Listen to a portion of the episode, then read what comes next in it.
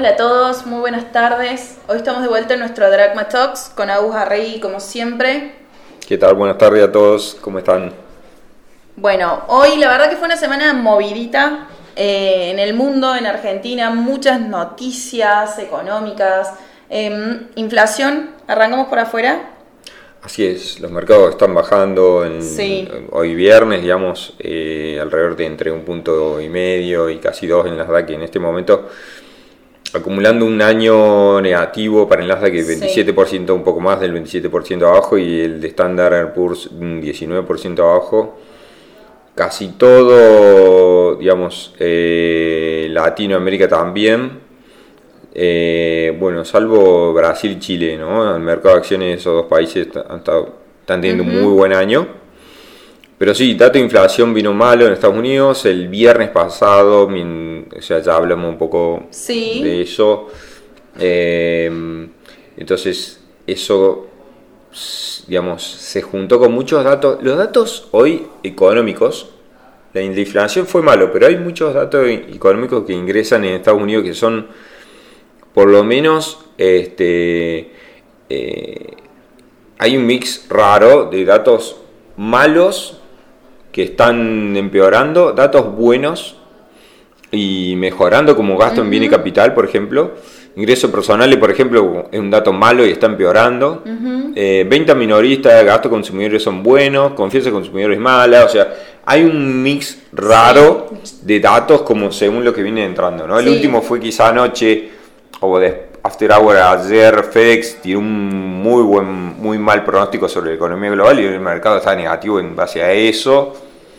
Pero bueno, digamos. La verdad es que eso llama mucho la atención, que tenés por ahí datos que son buenos y otros malos, y yo creo que el mercado no sabe qué dato agarrar y para dónde arrancar, ¿no? Eso tiene que ver también un poco, hoy es triple vencimiento de opciones, o sea, Sí. la volatilidad de estas semanas también tiene que ver con eso. Un tema importante que se está hablando bastante sobre la fortaleza del dólar, ¿no? Sí. La fortaleza del dólar que hasta hace algunos días por lo menos había se había relajado un poquito y los mercados habían comenzado a recuperar precio, Exacto. tanto acciones, hasta cripto también, etcétera. Pero esa fortaleza del dólar afecta sin duda eh, a muchas a, a a una parte importante digamos del mercado directo o indirectamente hay, que, hay que tener en cuenta que un tercio de las ganancias del Standard Poor's provienen de países extranjeros ¿no? entonces el vínculo entre las ganancias y el dólar de ganancias de las compañías y el dólar es muy muy grande fuerte. ¿no? entonces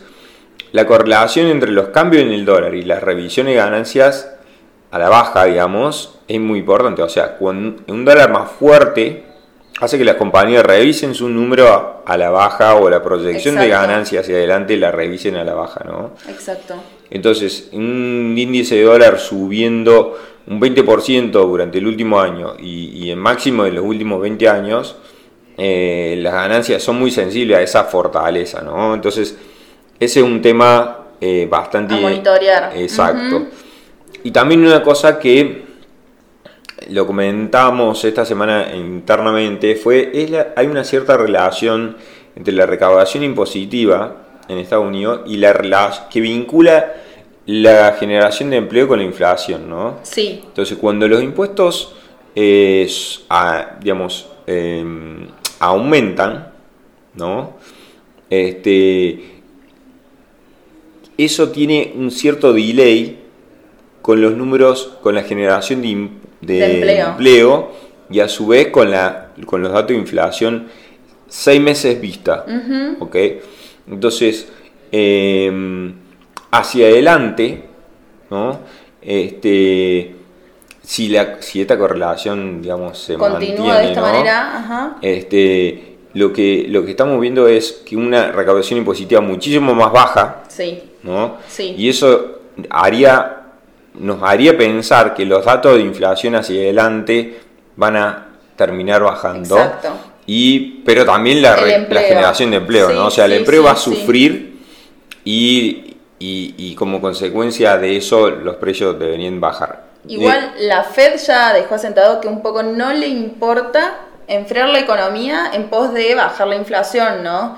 Entonces creo que ellos también están viendo esto y apuntan a eso. Y esa es, digamos, la duda de muchos en la cual me incluyo, y, o comparto, mejor dicho, no sé si me incluyo, pero digamos, hay muchos analistas que dicen, la FED se va a pasar rosca como viene eh, eh, no acertando con los timings, Sí. Se va a pasar de rosca eh, hoy, hoy o anoche un analista muy conocido así como Jim Cramer pero de otro perfil digamos salió a decir fuertemente que estaba que la Fed se iba a volver a equivocar y iba a provocar una recesión mucho más fuerte Sí. de la que de la que la Fed querría digamos Bueno, para la semana que viene, que debería haber anuncio de suba de tasas, el mercado un poco está esperando una suba de 75 puntos básicos. Y en los últimos 30 años la Fed una sola vez la subió 75 puntos básicos, entonces nos da un poco de puntapié de que están muy agresivos, pero también cómo ajusta si no lo que es la inflación por demanda.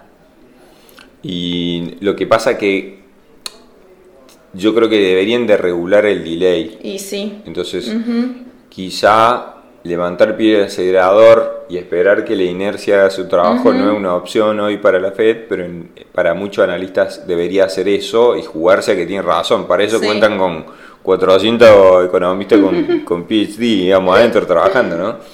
Pero esa es la opinión de, de una parte del mercado. Lo cierto es que la inflación eh, está siendo un fenómeno global y principalmente en términos de alimentos, ¿no?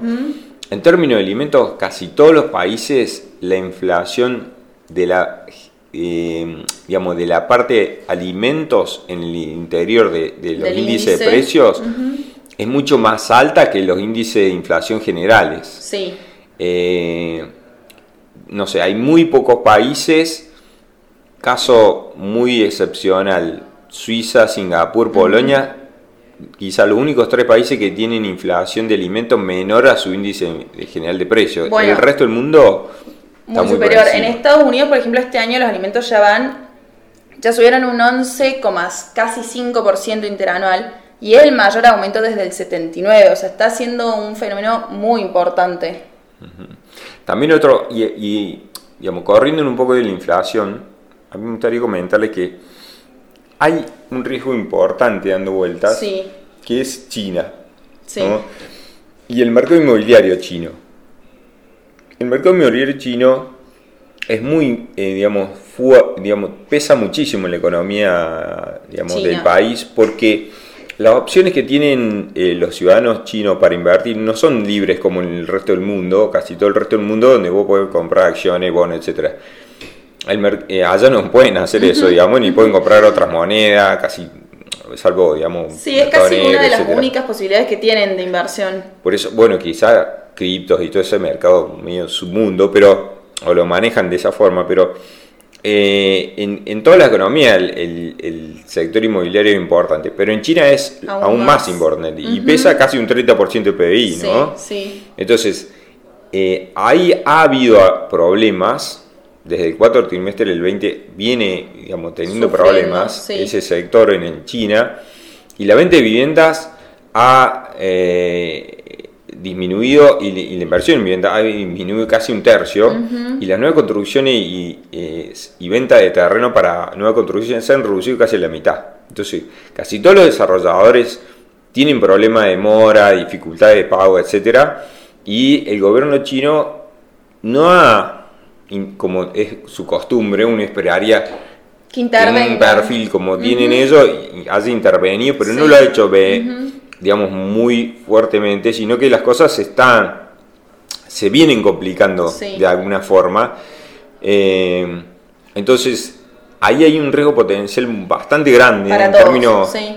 para el resto del mundo, pero a, a nivel crecimiento. O sea, ha estado recortando, como todo el mundo, recortando eh, crecimiento, pero como lo hablamos quizá el viernes anterior, hay una característica mundial que, en, específicamente en China, hacen que es- podamos esperar otro perfil que los últimas décadas. Entonces eso es un riesgo, me parece bastante importante tener en cuenta. Sí, sí. Y por otro lado, algunas cosas que, que son, digamos, más de, de datos, digamos. Curiosidades. Sí, digamos. La, la última semana Banco of America hace, una, hace una encuesta a inversores y le pregunta el nivel de cash que tienen y las posiciones en acciones cómo están. Entonces en esa encuesta, digamos, salió que la, la, posición en acciones hoy son muy, digamos, este, por de, o sea, muy similares al 2008. Exacto, sí. Y, y mm, digamos, esa, esa, eso llamó bastante la atención, digamos, porque eh, esa observación en principio resultaría alcita para el mercado, tomando un, un, punto, de vista contrario, ¿no?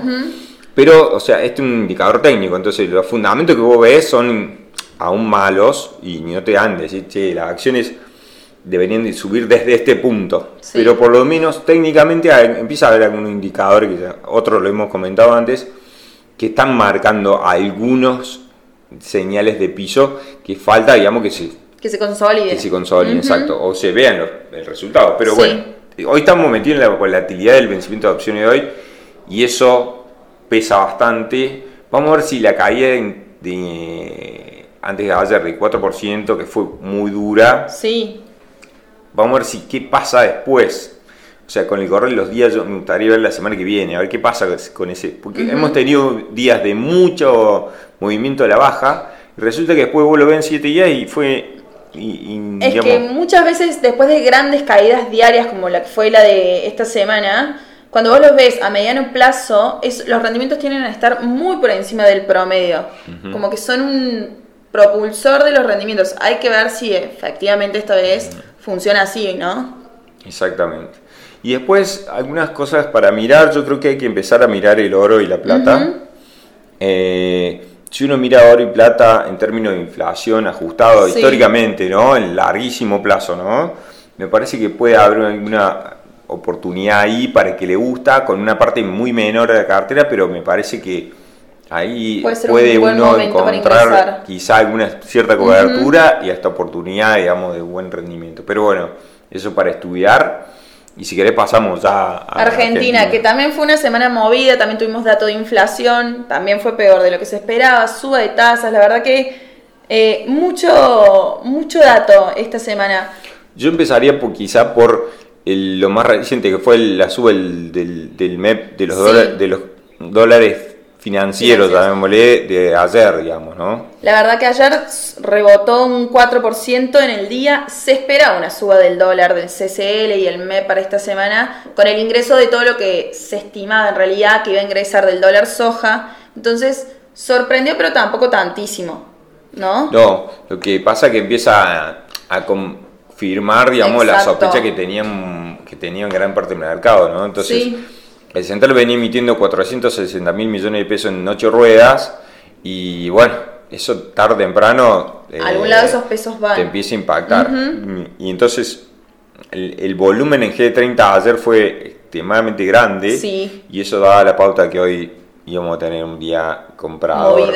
Y, y esas, esos ingresos también eh, van a continuar, digamos, durante el, las próximas semanas, me parece, ¿no? Eh, también subieron la tasa. Sí, 550 puntos básicos. Tenemos ahora una TNA para las LEVIX del 75% que nos da una efectiva por arriba del 100%, un 107% más o menos. A ver, eh, alta, muy alta la tasa. Nosotros hablamos varias veces de la necesidad de tener tasas reales positivas y creo que esto necesitábamos la suba de tasas, pero a la vez también vos decís, ¿qué tan viable es mantener estos niveles de tasa en el tiempo, no? Bueno, este, este es un ciclo, digamos, el tablón de Aquiles de esta sube de tasas, eh, que yo, digamos, la verdad que no sabes nunca, que ya estamos en un punto que no sabes qué es peor, porque lo que tocas... Te, te, desencadena otro problema exactamente te alivia un problema y te, te te comprime otro, o te desequilibra otro. Entonces, también subieron la de plazo fijo, ¿no? A 75% de TNA, que eso este, para el minorista por lo menos, bueno, es una manera de no, de no perder tanto contra Exacto. Igual en nuestros números le va a quedar, este, se, queda corta esa sube tasa en términos reales. Sí, eh, continúa negativa. Exacto. La inflación debería bajar abajo del 6,1 más o menos para que uno para que para que vayamos a tener, un- para que tengamos una tasa Sí. real positiva. Pero también, por ejemplo, la inflación mayorista salió aún más alta que la inflación minorista, ¿no? Que el IPC. Y eso te da una señal de que la inercia inflacionaria para los próximos meses va a ser alta. Entonces tampoco por el lado de la inflación recibimos eh, alguna novedad positiva en ese sentido. No tenemos eh, noticias buenas, salvo en reservas, Sí, que, es lo sí. que era lo único importante. Lo que pasa es que vos para la urgencia solucionaste tirando más nafta en Sí, otras variables. O sea, sí. a este nivel de tasa, la generación de intereses equivalente a una base son, se da cada seis meses. Sí. Con lo cual vos ya estás en una espiral de intereses, eh, su- sube tasa de interés, emisión, eh, inflación, etcétera, sí, que, sí. que, digamos se está se va acelerando aún cada vez, cada vez más y evidentemente una parte por eso una parte del mercado dice como eso vos no lo podés sostener durante mucho tiempo lo que vas a tener que hacer es una vez que repongo, recompongas reservas de evaluar efectivamente Sí. y lo hemos hablado el mecanismo etcétera y por dónde podría en eso pero sigue ese camino o, o el- estos movimientos siguen ese, esa hoja de ruta que nosotros en algún momento trazamos, sí, ¿no? sí. Pero vamos a ver, Como por supuesto que puede no suceder y, y la cosa seguir agravándose y como mucho tiempo... La otra vez un- hay un, vi un meme en Twitter que me pareció perfecto, porque era así, el gobierno se equivoca, agrava un, un, ponele, un desequilibrio, llamémosle así, eh, la oposición se enoja, la gente se enoja, eh, no pasa nada. Sí, el gobierno se sí. manda otra desajuste y así, o sea, Sí. estamos en un loop interminable en ese punto. Quizás podemos seguir Y indefinidamente. parchando todos los problemas y así tirando un poquito más, sí, Por otro lado, lo cierto es que se viene el impuestazo provincial sí. para muchas provincias, ¿no? Eh, diputados convirtió en ley el, el la ley de consenso fiscal, valga la redundancia, eh, sin la oposición eh, o gran parte de la oposición, Sí, con lo cual este, habilita a- eh, el impuesto a la herencia, aumento en ingresos brutos, etcétera, etcétera. subir al Eso, todo. este, sí. mm, eh, quizá Ciudad de Buenos Aires y Córdoba sean las que dijeron que ellos no iban a tocar, que- porque quiz- quizás son las de mejor posición fiscal Sí. actual, ¿no? Pero este, las provincias que dependen mucho de ingreso de transferencia la- o de aporte del Tesoro Nacional, es muy probable que adhieran, empiezan sí, a, tocar esos, ese tipo de, digamos, de impuestos, ingreso bruto que es totalmente distorsivo también, ¿no? Pero, pero bueno, ahí vamos a tener novedades pronto, creo yo, en muchas provincias.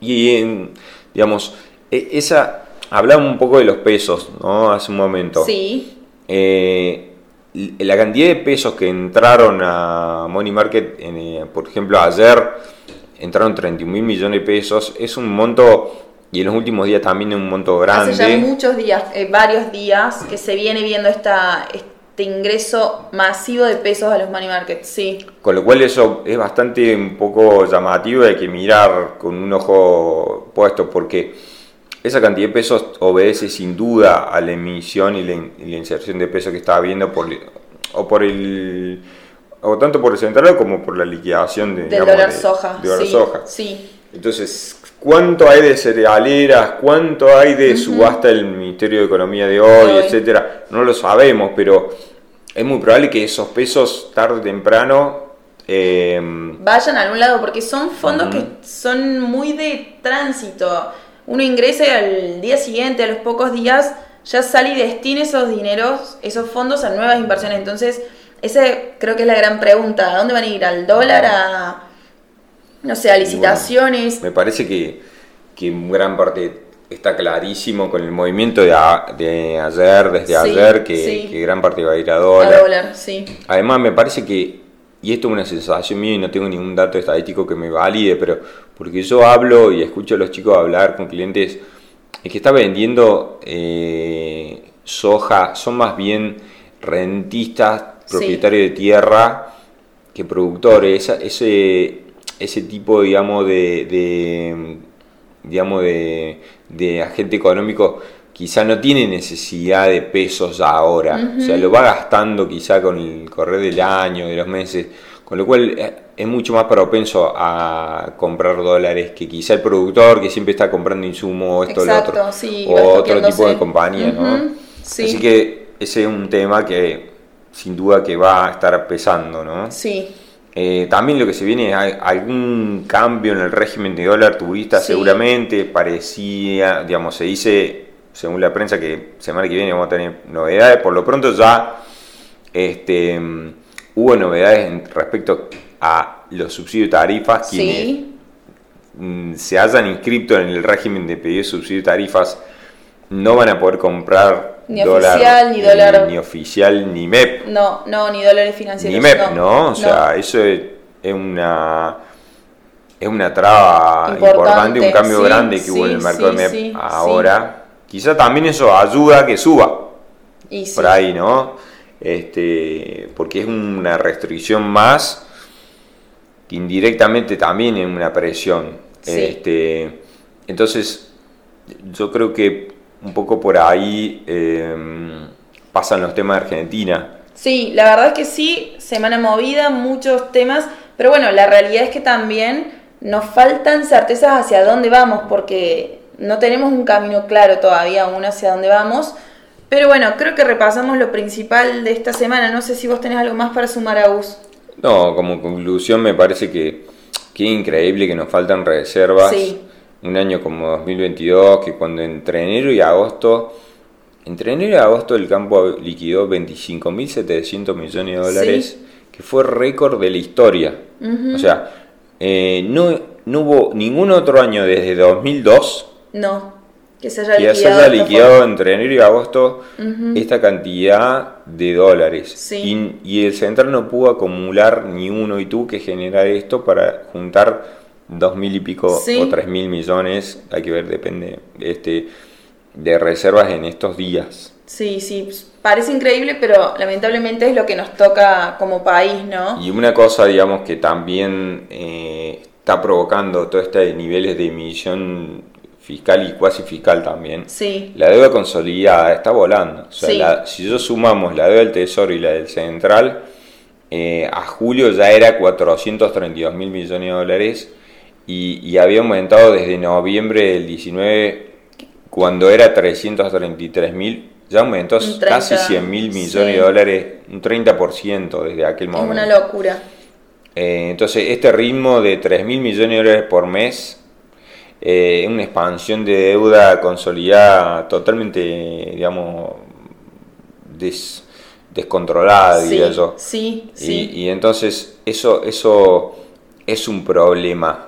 La deuda no importa si sea del central o del tesoro, o, sea, la suma de las dos, cuando está subiendo a este ritmo eh, y el central no estuviera acumulando reservas, como es lo que pasa, salvo situaciones muy forzadas como la que estamos viendo ahora, es un problema que tarde o temprano vamos a ver cómo termina, ¿no? Sí. Lo veremos en su momento, ojalá que todo termine bien, pero bueno, la realidad es que no lo sabemos. Em, les deseamos un muy lindo fin de semana y me parece que ya revisamos todo, ¿no? Nos despedimos. Así es, un abrazo para todos, buen fin de semana. Saludos.